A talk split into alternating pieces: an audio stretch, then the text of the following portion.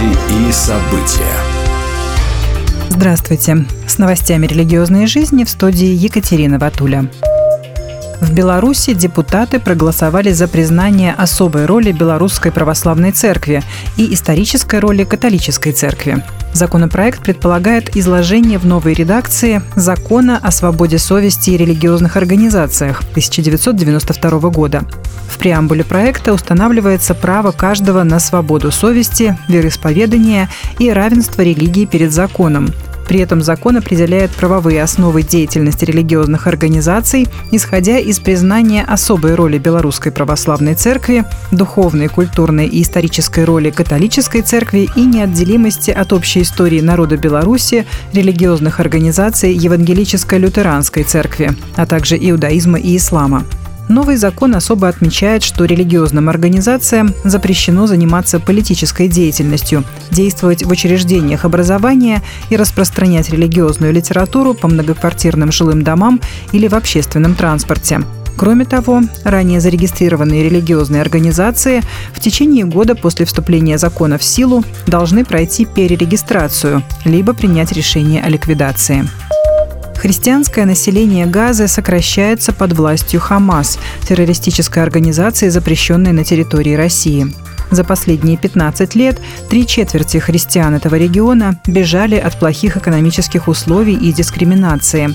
Сегодня, по оценкам правозащитников, в секторе Газа осталось всего тысяча христиан. После того, как 7 октября сектор Газа, контролируемый Хамас, начал обстрел ракетами территории Израиля, Цахал начал применять ответные авиаудары по сектору Газа, в результате чего тысячи людей были вынуждены покинуть свои дома. Как отмечает издание Christian Post, проигравшими в этом конфликте являются только мирные жители. Лидер церковной общины из Газы отметил, что миграция христиан может быть преодолена только если произойдет палестинское примирение. Палестинская администрация вернется в сектор Газа, а движение Хамас и исламский джихад будут изгнаны. В Москве состоялась консультативная встреча адвентистов по служению «Вера и наука. Креационизм». Совещание служителей, ответственных за это направление, прошло 28 сентября в офисе Евразиатского дивизиона. Впервые после пандемии это совещание проходило в формате личной встречи, а для участников, которые не смогли приехать в Москву, было организовано онлайн-подключение. Выступающие подробно остановились на характеристике основных направлений работы, особо отметив поиск специалистов и заинтересованных лиц в общинах для служения в области Библии и науки, преподавание в учебных заведениях и проведение семинаров по предмету Библия и наука, работу со СМИ и создание медиаконтента, посвященного библейскому креационизму был представлен ряд докладов о сотворении. Консультативное совещание завершилось молитвой.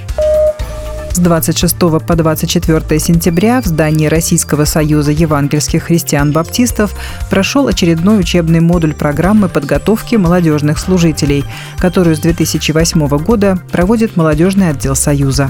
На модуль приехали 19 студентов из России и Беларуси, чтобы вдохновиться видением, перенять опыт и обрести новые компетенции. Учебный модуль на тему «Библейская стратегия молодежного служения» помог сформировать библейское видение в современном контексте, поставить верные цели на будущее и извлечь уроки из прошлого. Набор новых студентов на программу происходит на каждом модуле.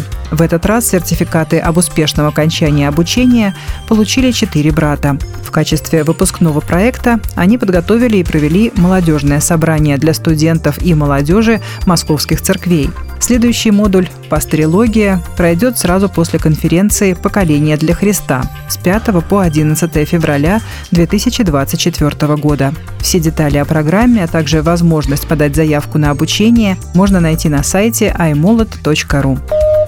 Будьте в курсе событий вместе с нами. А на этом пока все. С вами была Екатерина Ватуля.